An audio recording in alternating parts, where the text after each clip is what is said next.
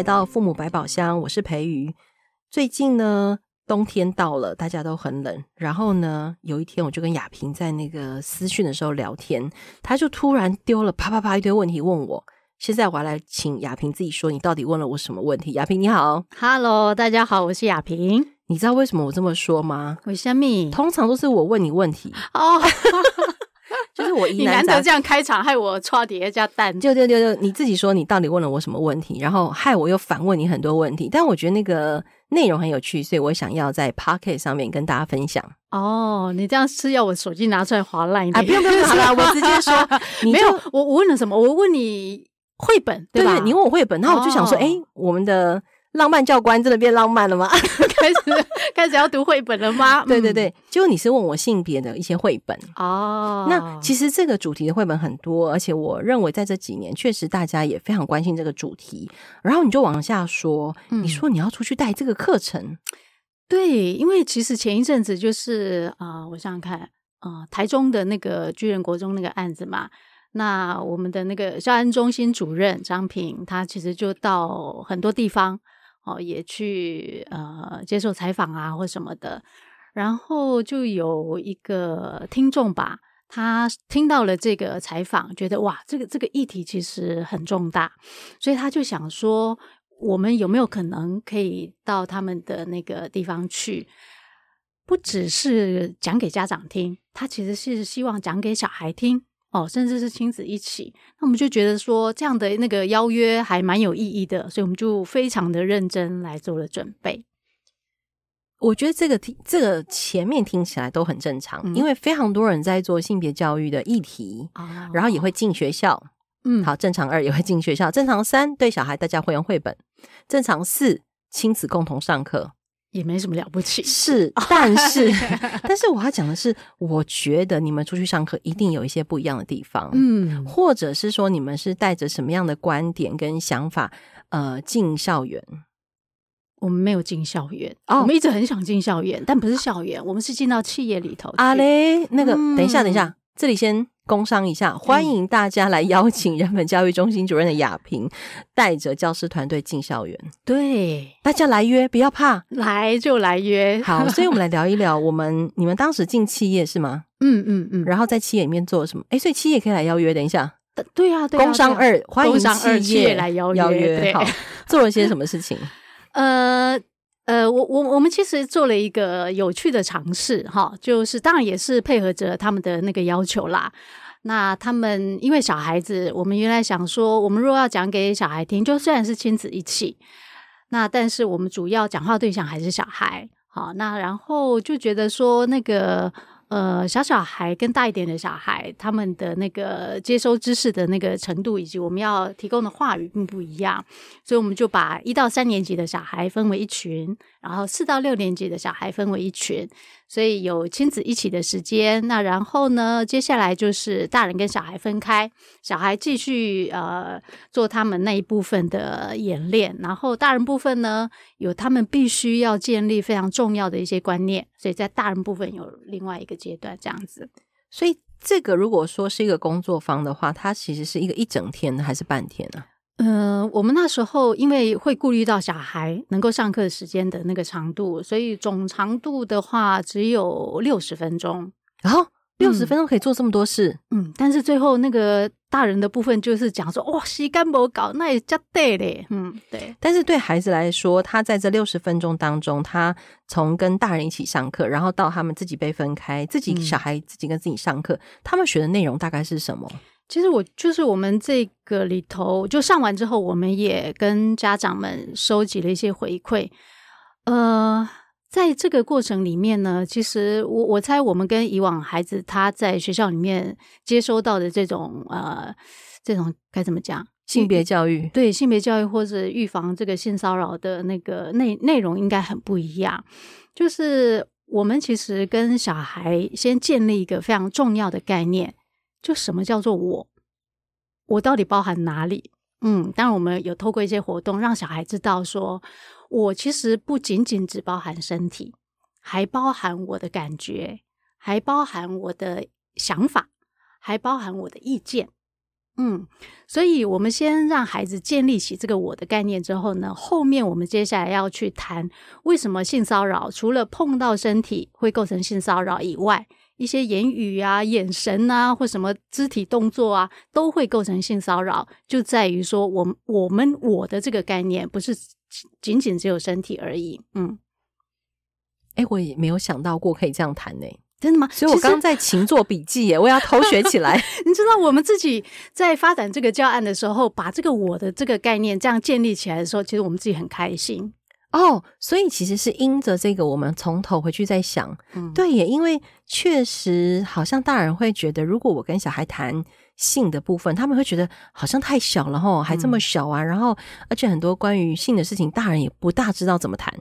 我跟你讲，就是说，大人一旦要去跟小孩谈这件事情，他们自己本身的那个观念正不正确是非常非常重要的。就曾经有一个家长就跑来问我说：“哎。”他有一天发现，他国中的小孩在自慰，嗯，那他说该怎么办？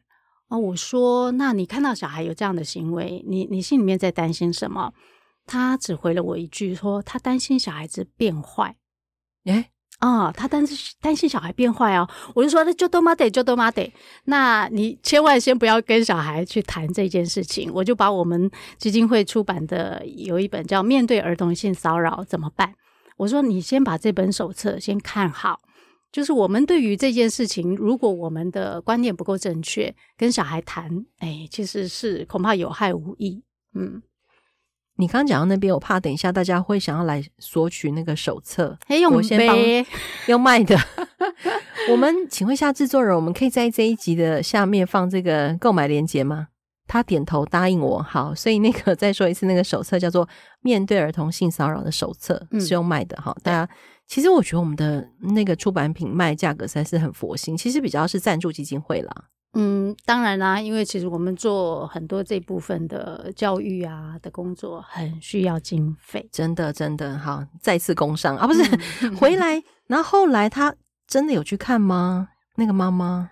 嗯，后续这件事我没有追，OK，、嗯、那但是他其实持续有来上课啦。好，所以我猜那个一定马被太糟心。嗯，嗯，不过你确实讲到一个很关键，就是当很多爸妈遇到这样的事情，他会连接到变坏，嗯，这件事情。那更何况他要直接正面迎击去跟孩子谈，点点点点点点，躲都躲不掉了，还要讲，真的 真的很难哈。所以。如同你刚刚讲的，就是所谓的我的观念，不只是我的身体，还有我的感觉、我的想法、我的意见，把这些都考虑进来，其实就不是只有所谓的性骚扰，包含语言上的、肢体的动作的，或者是一个、嗯、意图。对啊，因为因为其实性骚扰它的那个定义，除了性部分，还有另外一个就是性别的部分，哈。特别那性别的部分，其实我们连接到的是一个我们呃有一个表现的自由哦。我不会因为我的虽然我是生理男或生理女，但我的那个行为举止啊，却偏向另外一种性别。那这个对于我来讲，我是有这样的一个权利去透过各种方式来表现我自己。包括我要穿的衣服，包括我用什么样的腔调讲话，这个都是人的一个表现自由。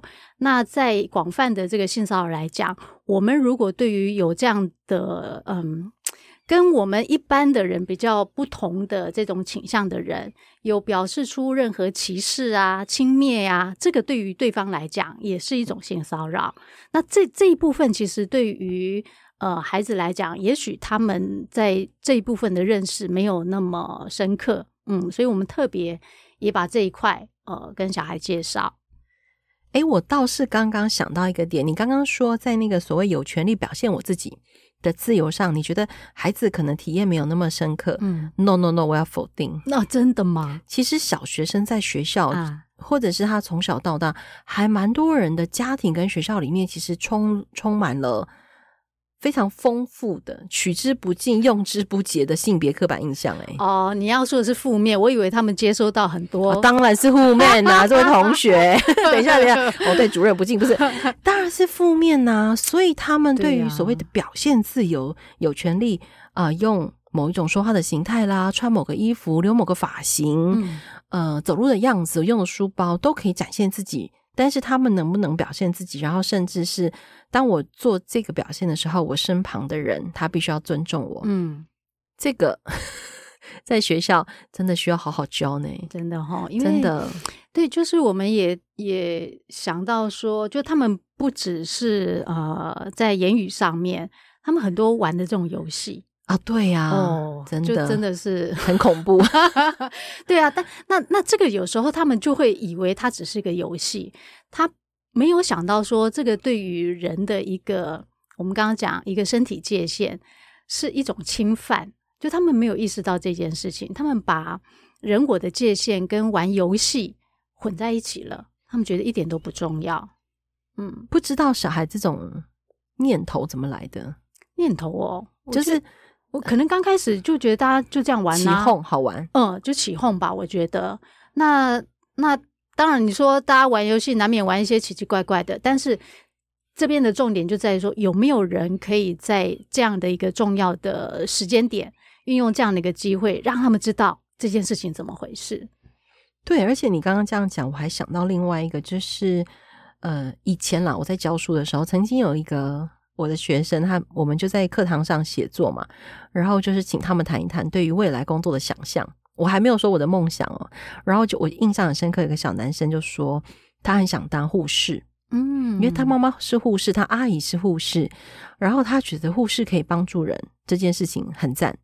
然后重点是他说我也很想当医生啦，但是我功课没有这么好。啊，所以呢，我如果可以先当护士，我会觉得很棒。你知道他讲完之后，全班就哇。笑啦，对，因为他是男生，男生，哦，所以大家就开始起哄这样。那我当然就是要赶快提醒大家，只是我要讲的是，孩子们在这个学校的现场，确实很容易受到这种哇，这种呃，这种影响哈，嗯，就很难有信心去表达他们自己。对，所以确实在这个部分，我们针对一到三或四到六去谈很重要呢。这个教案很赞。目前听起来，嗯嗯，好，意思就是说还有下一趴。对，对大人的部分，我们做些什么事情？因为就是本来在前面的是亲子一起嘛，然后后来大人跟小孩分开，然后大人呢，第一个提问就是说，因为在孩子的部分就要面对性骚扰，防止遇性骚扰或者遇到性骚扰的时候，我们的一两个重点就是说，孩子必须相信他自己的感觉，嗯。那然后第二个呢，就是他必须要有说不的能力。所以家长呃一一到了那个大人部分的时候，他的第一个提问就是：我要如何能够让小孩很放心的跟我说他发生的任何事情？嗯，那我第一个回应就是说：那不要打骂。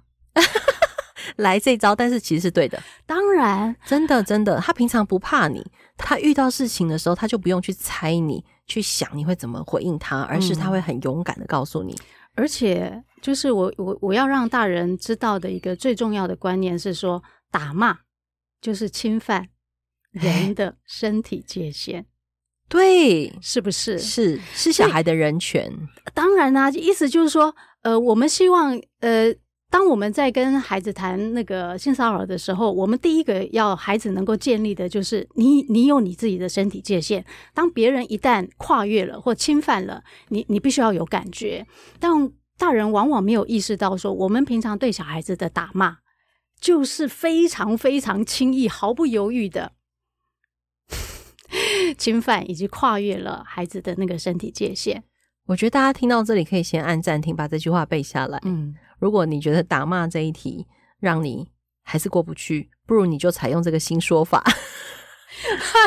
哎、欸，我觉得我真的很努力，想要帮大家把这些观念放进脑袋里，帮大家找各种方法。这样 对，就是平常我们如果没有把这个议题结合到这个性骚扰这件事情，大家觉得哎呀，打骂就偶偶一为之嘛，或者也也没那么大的伤害。但是如果我们把这件事情结合到这个身体界限，我猜大家会也许吧，哈，会觉得这件事情真的非同小可。有诶、欸，我刚刚有被刁到诶、欸嗯、even 我觉得我都已经可以做到不打不骂啊，嗯、然后也很理解性别议题，但是你突然把这两个二合一，我真的刚刚有刁那个脑袋刁一下。对呀、啊，哎，大人现场的大人应该也真的，你看你对他们有是有，他们应该刁更多声吧？对啊，对啊，他意思，你你想想看，一个一个小孩，他被大人打，被大人骂，他却毫无反抗，以及说他能够表达自己什么样的一个意见啊、感受啊？你你想想看他，他他他那个位置，他如果习惯于被打骂。那以后如果有任何人侵犯他的身体界限，他他到底要怎么去相信他自己这个感觉是对的？很难呢。对，因为你刚刚说刚开始是提醒大人说，呃，让孩子相信他自己的感觉，然后有说不的能力。嗯。可是接下来这个否定成习惯之后，连孩子都不理解他自己，不接受他自己的情况下，遇到外界的侵犯。他很难去连接到你刚刚讲前面的两个比较正向的提醒，因为他会先怀疑自己。对，一定是先怀疑自己，一定是因为我哪里做错了吗？对啊，或者是我哪里没有做对？嗯嗯，所以他对我做这个事情。是啊，而且如果敏感了吗？哦，对啊，我突然敏感了。这个阿伯平常也是个好人呐，或者阿姨平常也是个好人呐。对对对对对，对他应该没有太恶意吧？所以大家紧张。这样大家如果听懂了这个孩子背后的心理运作机制，如果是刚刚亚萍所说的那些，来再试一次。哪个阿伯平常也是好人，对我很好啊。对呀，对呀，阿姨。呃，我妈妈很忙的时候，我也是去，都是去阿姨家吃饭呐、啊。然后、嗯，呃，老师，好，老师也，老师怎么可能是坏人？嗯嗯，嗯，我爸爸妈妈都说我特别努力帮你塞到这个班去哦。这样，你知道，我我我那天看公共电视，他们有个主题之夜，谈的一个影片是她为什么被打？那个她是女生的他。如果没记错，这是厄瓜多的一个那个纪录片。他们找了三个女生，就是长期被家暴啊、家内性侵啊，然后他们后来怎么走走过这个历程，然后开始也能够有能力去帮助别人。那嗯，然后在那个现场也有他们也有远端连线台湾的一些大人们。那那些大人当然也就是呃。家暴的受害者或幸存者，他们其实在这个名词当中，他们有有有一些说法。然后我我记得有一个妈妈，其实都是都是已经是年纪很大的，她应该是五十几岁了。她她应该是有呃是被家内性侵吧。然后她那时候跟她妈妈说的时候，她妈妈跟她讲说：“我不是叫你多好。”你为什么没有多好？哇，对，就是非常诡异的反应。就是你可以想象，就当当小孩他收到这样讯息的时候，哇，你到底要他自己怎么办？嗯，那也就是说，当我躲不好的时候，就是我的错。对呀，所以我被性侵也就刚刚好。Even 他是我家里的长辈，那而且我去求救也没有用。嗯，好，我觉得讲到这里，确实虽然沉重，但我觉得却是一个不得不面对的题目。嗯，所以我们刚刚提到了关于给小孩的教案，然后给大人的一些教案。你说这样子六十分钟，嗯，然后呃之后家长们还有提出什么样的回馈或问题？你觉得还蛮值得跟我们 Podcast 听众分享吗？呃，他们因为呃我们在提到说，孩子在面对那些心理有。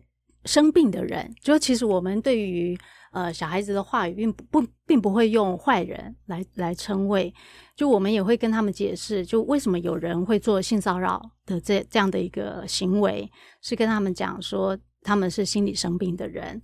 那然后呃，心理生病的人，嗯，我想看哈，我想看那时候说了什么。哦、oh，OK，就小孩在面对这些人的时候，常常遇到他们的一个手法，要么就是威胁，要么就是利诱。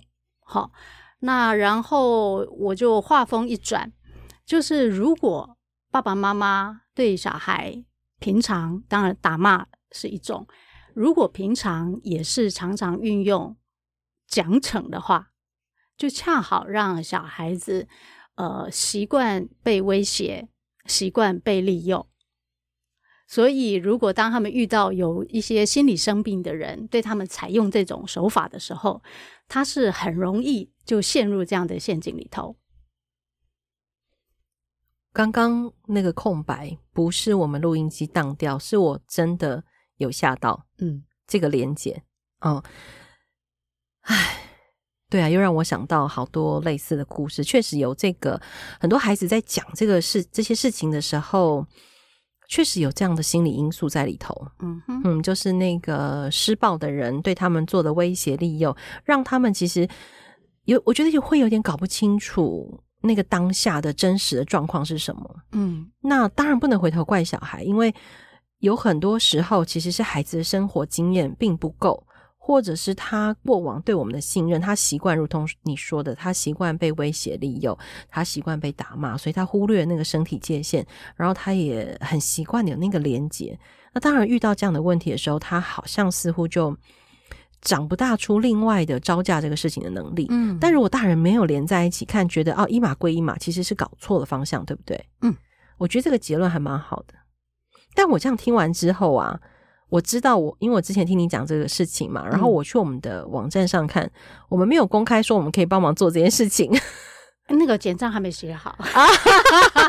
哎，等一下，所以你是认真的，之后会写简章？对啊，我认真的，就觉得就这件事情真的很重要啦。就我我老实说，我根本根本赚不了钱嘛，真的真的。但是有机会让更，因为因为其实我们在前头的那一段设计亲子一起，我觉得非常非常好。意思是说，在那个机会，其实爸爸妈妈有机会去理解小孩，然后也让小孩有机会。在爸爸妈妈面前，能够比较安心的去谈这件事情，嗯，嗯嗯，非常有趣哦，嗯，嗯，所以你答应我简章什么时候要出来？我我赶快写这样。好啦，但是在还没有看到简章之前，我不知道我们这个 podcast 什么时候会上架。嗯、如果你有先听到这段呃录音的朋友，然后你觉得。你可以企业内揪团，嗯，或者是学校志工妈妈揪团进学校，自己也可以揪团呐，自己也可以揪团，自己几几几对亲子，对不对？你揪一揪，我们就开课啦。啊，陈亚萍自己说的哦，当然，开什么玩笑？好，我觉得这真的是一个非常重要的学习，因为大家其实现在都很有自己学习的欲望跟动机。那这个题目真的，我觉得比起很多教养这一题，很多爸妈不会谈。嗯嗯，那就交给亚萍。那有什么问题？哎。我觉得亚萍这时候想说，我怎么会挖坑给他跳？但我觉得这件事情真的很重要。嗯嗯，嗯。好，那如果真的对这个题目有任何兴趣或问题的听众朋友，真的欢迎你留言告诉我们。然后，也许在亚萍一边写简章的时候，看到了大家的提问，就忍不住把它。变得更加符合大家的需求，啊、因为你刚刚说这一堂课只有六十分钟，哎，呃，我们其实后面要再规划，会会拉长。好哦，好哦，哎，你又再再次承诺大家，这是我对于自己的承诺 哦，我很想开耶，我觉得就自己有哎，我刚听完之后，我可以拜托一件事吗？什么事？可以下次让我去旁听吗？我混在家长群当中，因为我真的好想。感受一下那个现场，就是，嗯而且你刚刚这样其实就是简单说过，嗯、但是实际上我当一个学生或是一个听众坐在下面听你讲的时候，我觉得那个整个带着我思考的过程会非常的可贵。嗯，好，你答应我下次带我去当助教 啊？不不，我不要当助教，我要当学生，我要坐在家长旁边，我不管。好，好，你你帮我那个，我帮你拍照，我帮你拍照。那个这段讲师级的，你在开什么玩笑？这段不要把我剪掉，他答应我了。好，今天再次谢谢亚萍。OK，谢谢大家，拜拜，拜拜。